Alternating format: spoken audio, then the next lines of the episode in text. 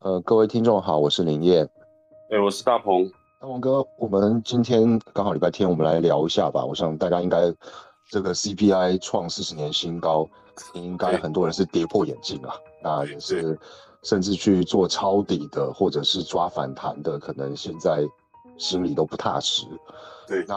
我们自己在八点半看到这个 CPI 创高，第一时间就是选择权跟期货空单就敲进去了嘛。对，那我们再来跟大家复习一下这个，就是你看的支撑，包括纳斯达克、S M P 五百，还有因为你之前提到嘛，纳斯达克现在反而比较不是那么重要，要看的是 S M P 五百，还有这个道琼的支撑，那还有台股的支撑，那如果破了，会进入什么样的情况？然后刚好下周四的清晨两点半，也就是美国的时间的下午两点半，周三的下午两点半，有联准会的利率的会议嘛？对，应该是会议纪要啦。那决定怎么升息，那我想可能要给各位听众一个方向吧，就是说你现现在要怎么做？虽然我们强调过很多次，但是这次 CPI 也是让我们自己都蛮惊讶的啦。对对对，没错。那大鹏哥你怎么看？呃，我我我反正呃，这次这次 CPI 的这个公告哈，确实。就像今天你说的话，我我我个人本身也是比较惊讶。我本来是想说，他八点半公告的时候，应该差不多，也就是跟上呃上一个公告，就上个月基本上应该是差不多。我本来的想法是这样，大概在八点三左右这样子。那这个也比较能符合，就是说我们说本来预期的，就是说呃整个市场它是一个比较滞胀的一个状态。那那结果一公告，它那个数值数值跳出来是八点。六，这个确实是让我吓一跳。但是反正我一跳出来八点六，我第一件事就是赶快通进去了，因为因为因为这这个这个事情是这样，因为我觉得这个事情呃比上个上个上个月呃增加了零点三，看起来是没有很多了，但是我觉得它比较就是说问题比较大的是在于，就是说这已经完全反映了一件事情，就是联准会之前做的所有的事情好像没什么用，无药无根，哎，对对对对对。对对对对，基本上没用。那这样子的一个状况之下的话，就会有一个比较大的问题，就是而且还有一个问题是，如果我没有记错的话，去年的四月好像通膨是通膨刚开始的时候，就是开始呃超标的时候，开始飙到五啊六的时候是好像是去年四月开始。那换句话说，现在的哎对不起，去年的呃哎去年的六月吧，五六月开始是那。刚好这一波同比又是增加八点六，所以是不是代表说去年的通膨在往上垫得更高了？同比去年垫得更高，是因为它现在目前的核心的这一块计算的逻辑，其实跟呃几十年前的这个计算逻辑其实也已经不太一样了。那所以等于讲说，如果说你用呃一九二二几年、三三几年的那个时候的一个。CPI 的这种标准来去看这个事情，其实早就已经通胀已经早就已经过了百分之十几了，所以所以其实事实上是话，反正言归正传，就是我们话讲回来讲，就是这个事情，我觉得呃状况有一点糟糕了，就是呃目前美国看起来是完全完全就是完全没有史史上力，就是这个事情它已经不可控，我我我倒不会把它解读成失控。我我只能解读成说就是不可控，也就是说它之前，呃加的这个一个零点呃零点二五，一个零点五嘛哈，呃看起来这两次的这个加息好像是没什么太大的作用，那就会很就是很糟糕的一点就是说下礼拜正好又有一个议席会，那议席会呃呃我是担心说他一次就因为。昨礼拜五公告的这样的一个结果，所以就有真的是有这可能，他一次加了零点七五三码，对，加了三码。那那如果说加了三码的一个状况之下的话，就会变成是一个怎么讲？就对于股市的伤害，超级大利空啊！对对对，就是对于传统市场的这个呃伤害，其实坦白说真的是很大。你包含说他之前公告的这个呃，不管是 Target 或者是呃 Walmart。你看他们的这个所有的这些库存哦，基本上都已经是历史新高，所以再加上像这样的一个状况的话，那就是整个全球的这个呃通货膨胀率的这个部分，其实是非常非常就会变得是非常的不可控的吧？哦，就非常不可控。当然，我也是希望他这一次假设要痛痛一次这样子的一个结果的话，就是变说零点七五给它加下去之后，它稍微能够在不管是在呃明呃下下个下一个月，或者是在下一个季度，它可以真实得到可可可操，就是可控制的一个状态。最好它是能够这样子。那那那，可是我我坦白说，我心里其实是有一个有一个现在已经有一个很大的一个问号了，就是等于讲说，他现在搞不好是在在做任何的努力，好像这一两个月也变成是不太能够，至少是这一两个月了哈，是完全已经没有办法控制的一个状态。哦，所以所以呃，应该是说从明天开始，你周一开始，其实大家就要特别去小心一下，现在目前收益的仓位这一块。那之前呢，其实事实上我们在做我们在做上一集的时候，其实都已经有跟大家有跟大家讲过了嘛。就是虽然说它现在目前这个台台股的这一块势头看起来好像比较强，但是还是要小心呐。就是说现在目前这个盘，呃，多多看少做，是吧？我们其实一直不断的在提醒大家。那以现阶段目前的这个状况的话，我觉得呃，大家千万千万不要存有。这些幻想，就是说它在短时间内会像之前的走势一样，比如说开低走高哈，然后会有一些震荡。那那之前会有像这样的一个状况，是因为大家不能确定这个呃，就是美国加息之后的状况会更糟嘛，所以说才会有一个如果说开低的话，会有个走高的一个状况，就是等于讲说，呃，至少是不会确定它是会继续变差的一个情形，因为。数据上没有这样子真实的一个显示，大家也都是在做一个猜测的一个状况。那那周五公告的这数据，其实已经很明白的告诉大家说，这个这好像确实是变差的，而且如果说零点七五要再加上去的话，那那只会更差哦，那只会更差。所以呃，现在是一万六千，好像一万六千三不到了嘛，哦，现在现在是这样嘛，一万六千好像两百错的样子。那那我我我个人认为，我个人认为，其实应该是一万六这个地方应该就呃不具有任何的保护作用，就是这个整数关了。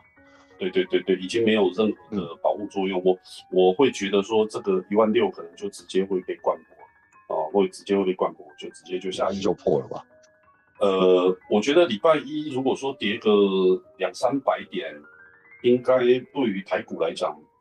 是，我觉得是比较接近它实际上的状况，蛮合理的。对对对，那特别是我们听说我们陈时中部长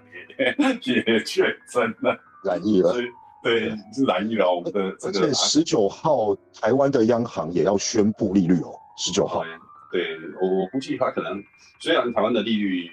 呃并没有这么的低啦哈，那那但是我看应该是他还是因为照上一次他升息。的的的这个动作，我觉得他应该还是会跟着美国的脚步走，好，跟着美国脚步走，也就是说，我估计台湾应该也是往升息的方向走了。那所以，如果说是这样来讲会不会造成台湾的一个一个这个企业的呃，我们说它的借款的压力跟民间借款的压力的增加，甚至造成失业率的上升呢？因为现在很多公司他们都已经停止招聘了，像 Google 啊、微呃，应该是亚马逊、微软这些公司，他们都已经停止招聘了。那也意味着说，这个经经济景气如果越来越坏，利利率越来越高的时候，会不会产生一个很严重的问题，就是失业率？对，因为因为其实大家必须要比较清楚去了解啊，台湾其实事实上就是一个供，就是一个全球的一个供应链其中的一环。哦，那所以等于讲，我们我们并不是占我们整个整个国家的这一块的战略，其实并不是站在全球的一个呃最上游的一个主导的地位，它可能还是要呃看这些美国啊、英国啊、德国啊，靠这些先进国家，就是第一梯队的这些先进国家，它在本身经济环境跟整个消费者的物价都属于比较温和放大的一个前提下，那。呃，作为这个全球供应链管理其中的一环的我们啊，才会有更好的一个呃，就是不管是 GDP 也好，或者我们的出口也好，哦，就是在这一块上面肯定是这个逻辑啊。所以呃，在现在目前美国的这个呃状况下，包含整个欧盟其实也被俄乌这俄乌的这个战争，其实是我是我是觉得被会被会被拖得会比较惨啊，就是呃。呃，整个欧盟应该是这次俄乌战争，我觉得最大的受害者，哦，就就最大的受害，在整个欧盟以及美国，它都没有办法整个就是等于讲说，呃，控制好整个在不管是利率的水准也好，消费的水准也好，库存的管理上面也好，呃，基本上都失控了嘛。然后你包含说油价现在依然是居高不下，依然居高不下。在这样的状况下，我个人认为，身为全球供应链管理其中一环的我们，也就是台湾，我觉得不可能置身事外。好，所我所谓不可能置身事外，就是如果说美国像这样子跌，这样子升息，然后利率的这部分这样子，呃，这个加加息的这个部分越加的幅度越大，那这对台湾来讲，其实事实上我觉得只能跟进。我们选择的路只有一条，就是跟进。是不可能说我们置身事外。那同样的道理，美国这样子大跌，也不可能台湾好像走反向哈大涨，或者是它不跌，我觉得这也是不可能啊，这不可能。所以还是得要看整个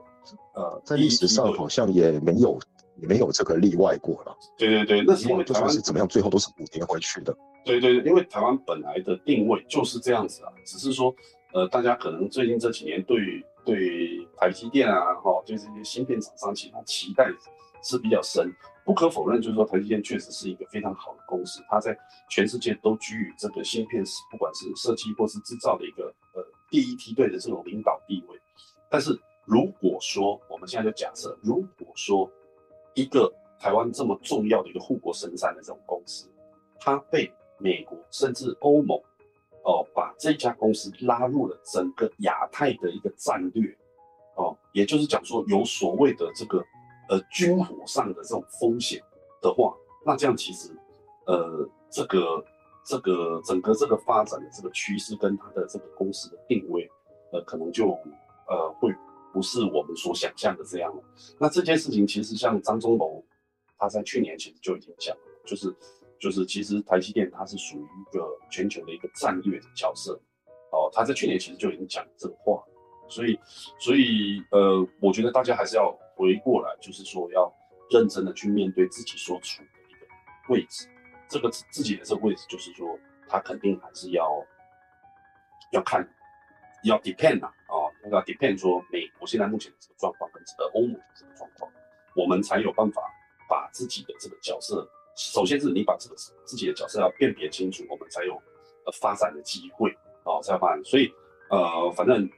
嗯，这个话说话说回来，就是我我觉得周一甚至说整个下礼拜的一个状况，即使呃跌多了会有一些反弹的一个状况，我个人认为反弹依然是卖点的哈。如果你手头上没有现货的话，也就是说你没有股票的话，那反弹的话其实应该是可以做一点空了哈，是做一点空单，因为。这个对对对对，正好礼拜三又是呃月月选结算了。对对对，礼拜三是月选结算，所以大家可以去找一下，就是呃呃，就是应该现在看起来是七月份的啊，七月份的呃七月份的月选的这部分可以去买一点买一点 put。我我觉得这个状况可能会会有一点失控啊，会有一点失控哦，所以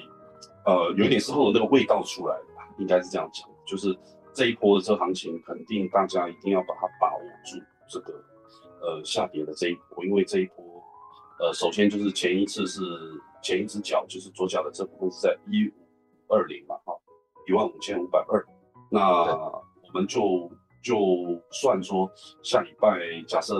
呃盘是真的很不好的一个状况之下，假设它会去。呃，触碰到这个点位的话，大家也要特别去注意，就是所谓的一万五千五百点，就是我们一直在讲这个点，就一万五千五百点这个点，到底有没有办法守住？我个人是不是很看好啦？就是说，呃，很乐观了，对啊，嗯，对对，我我我并没有已经测过一次了吧，对对对对，通常测过一次再测，往往就会破了。是是，所以所以所以这个我们下一个支撑看哪里呢？呃，万三吗？我觉得我觉得先。先看一万五千五好了，因为因为再再往下的话，可能都是五百点到一千点来去做计算了。哦，每每五百点跟每我我我拉了半天，我发现好像只剩一一万三有有支有支撑了，所以也蛮恐怖的。是是是，我们如果说以中期来看的话，假设假设这个呃一万这个就是首先这样一万五千五守住啊，这当然是一个必要条件。再来的话就是说呢，呃整个。呃，如果说这礼拜这个 FOMC 开完会之后，它的议息的这部分确定是加了零点七五啊，在所有的这些利空，甚至说虚拟货币的这一块，它也就是比特币的这部分两万六千点依然是守不住，继续往下破。假设是这这几个条件同时存在的话，那我觉得一万三也守不住了。呃，我觉得一万三也守不住这个，而且我觉得同时存在的可能性其实蛮大的啊，其实蛮大。我我会觉得说一万，对，这个周末实际上它已经跌到了跌破一一千五美金了。对对对，大家做单的时候一定要先，首先是这样哦，就是说你不要先看手头上的部位，就是说大家在做单的时候，我会建议大家就是说，首先你要先把自己的行情要先规划好，哦，要先规划好，比如说一万五千。五百点，假设破了啊，你要干什么？然后这个预计啊，预计就是说，你当然可以不用完全说是按照我们刚刚所讲的这个逻辑，但是你自己一定要去规划好自己的行情哦。就是说，一万五千五破了之后，你再来，比如说像林燕你刚刚讲，哎，你觉得你拉一条线出来，或者是你自己个人的认知，你觉得一万三是一个还还就是等于讲说应该是一个还蛮中期的一个支撑点，那你在这个点问的时候，你要干什么？那这几个事情，我觉得你做就是做交易的人。一定要能够先把这些事情要先规划好，再去进行交易啊，你再去进行操作。这样子的话，在适当的点位发生的时候，在适当的时机，你就会有适当的做法哦，你才不会乱了自己的阵脚。比如说，呃，一万五千点，然后到了啊，你赶快去去去去，不管是去抢这个反弹，或者是你预设一个立场说它会继续的呃反弹啊，那如果没有反弹的话，你你可能就傻掉了。就比如说它继续往下破，那你这个单子。就是你心里呃跟你的看法都好像看，甚至于有时候一一破，因为对，因为刚好是支撑，有的时候你认为它会弹一下，它如果直接灌破，那个力道可能杀的速度是每分钟可能杀几十点甚至上百点在杀，你根本逃都来不及逃了。对对对，因为因为你看嘛，你这个美股这样下去跌的话，你说像这个整个台币的这部分相对来讲的话，就是是一个升值的一个状态，但是以目前的这个状况来说，台币是。没有升值的条件嘛，哈，所以说唯一有可能保持台币弱势，或者是相对美元是弱势的一个一个一个一个前提，就是台股必须跌嘛，你台股要跌的一个状况下，你美你的台币对美元才会处于一个相对弱势的一个状况，哦，这个是这个是综合的一个分析跟看法，所以大家可以针对这一块的话，就就就自己可以再多琢磨一下。那我们这个去中心化市场，这个中心化市场至少还有个周末休息一下，缓一缓。去中心化市场二十四小时开盘，我看这个如果有在做做虚拟货币的朋友，可能这个周末也真的是不好过了。对对对对，非常相对比特币还是比较硬朗一点啦。是没错，跟其他的跟老二以太啊，还有其他比起来，比特是比较硬朗啦。对，但是没错，也从高点下来也是腰斩了啦。是啊，是啊，是啊。现在，呃，这一这一分钟的报价，以太币是幺四八五左右嘛，哈，一千四百八十五点左右。你看这一千四高是到多少吗？呃啊，抱歉，我我刚没听清楚，你再说。最高是不是到了一万美金？我记得最高好像差不多一万美金嘛。你说 ETH 吗？一万还？对啊。哦，没有没有没有没有，ETH 最高只有到四千四。哦，四千多美金，哦，对，十万台币啊，对，对，对，对，对，对，四千四，所以，所以以以现阶段目前的这个状况，我我反正这个今现在目前这个行情，正好我我下午的时候有跟我儿子两个人在聊天嘛，聊这个事情，那我也是觉得说今天肯定会有一些反弹呐，不管是到呃一万五或者是一万五千二，其实一万五千二是一个蛮蛮大的一个，就是等于讲说是一个 B 点的，呃，就是 A 波下跌嘛，一千五吧。对，一千五百二十吧。对对对，一千一千五百二，一千五百二十。对，我觉得一千五百二是一个很好的空点我觉得啦，哈，是一个很好。为什么呢？因为以太币吗？E E T H，对对对，E T H，以太币，对。为什么呢？因为因为以现在目前的这个状况看起来，就是呃，周一可能估计它也会被整个全球的这个至少是亚太开盘的这个状态，它会被带下去。那它会被带下去的前提是，就是它要先长一点肉嘛。哦，他要先长一点肉。虽然说今天今天一大早啦，就是大概是在呃八点钟左右这样子，那个时候，呃，以太币来到的这一波的最低点是一四二零啊，是来到一四二零。但是我反正我估计就是这一波，呃呃，应该在这个地方其实是差不多了。那他可能今天就是周周天一整天可能会进行一个比较比较稍微大一点的，呃，也不是大，就是说稍微有一点反弹，也就是说大概从一四二零要反弹到一五二零，为什么呢？因为它得长点肉给周一来跌。哦，你看像我们刚刚我们聊天聊到现在，它现在已经一五零五了，已经一五零五了，所以所以我我觉得一五二零其实很快就到了，很快很快就到了，搞不好它会。会会会在一五二零之上都有可能。这样子说起来，是 不管是中心化或去中心化市场，实际上这样听起来，大鹏哥的建议，一个吧，呃，除非你真的是万中无一的高手，那你要去抓一个反弹多做多，我们不反对啦。但是我我想这是这是少部分的人了。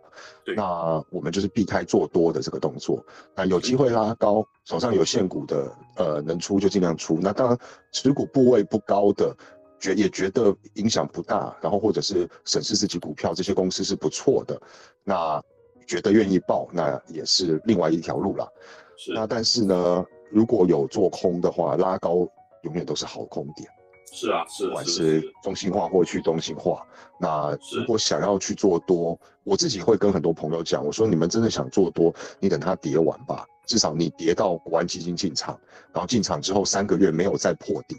你再来考虑要不要做多吧。对，我我估计下礼拜应该国安基金就进去了啦，应该就会进去了。那 那那这个进去，我我我只能这样讲，就是它至少是在宣誓上的概念，它会进去。那实际上它进不进去，其实坦白说，我觉得大家千万千万不要对国安存有任何幻想啊。基本上他买十次，零八年跟两千年他进去之后，不好意思再跌一年。对啊，对啊，就是说他基本上十次哈，如果能够护得了两三次就不错了啦。哦，就是真真真心不错。所以说这个呃，不要千万不要对这个有任何的幻想，就是说好好比说他进去了，而且他在一万五左右进去，事实上他自己我看压力也很大呀，因为下面深不见底啊。对对对对，而且以现在现阶段这个状况，因为国安基金说到底了还是呃。还是全民的钱嘛，是吧？所以等于讲说，在这样子的一个状况下的话，就是肯定也是会有很多人对这一块他不见得是同意这么去做这个事情的哈，也也不见得是统一了。所以，所以国安基金在在做这一块事情上面，肯定还是有很大的困扰，还是有很大的困扰。所以，呃，他们有他们会先开启平盘上禁止放空这个动作，就是平盘上禁止放空，不会不会不会。不会不会不会，他绝对不会现在就去做这个事情，他肯定就是，呃，